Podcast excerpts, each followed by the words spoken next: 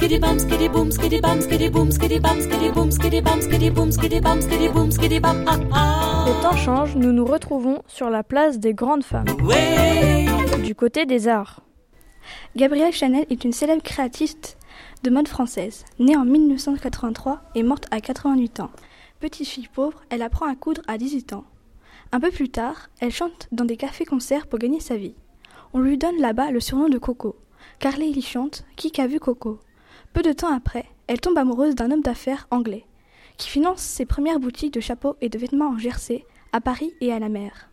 Ses créations sont à contre-courant de la mode de l'époque. Son idée est de libérer la femme de ses déplacements, avec des robes plus amples et courtes. Cette femme rebelle se démarque par ses cheveux et ses tenues à la garçonne.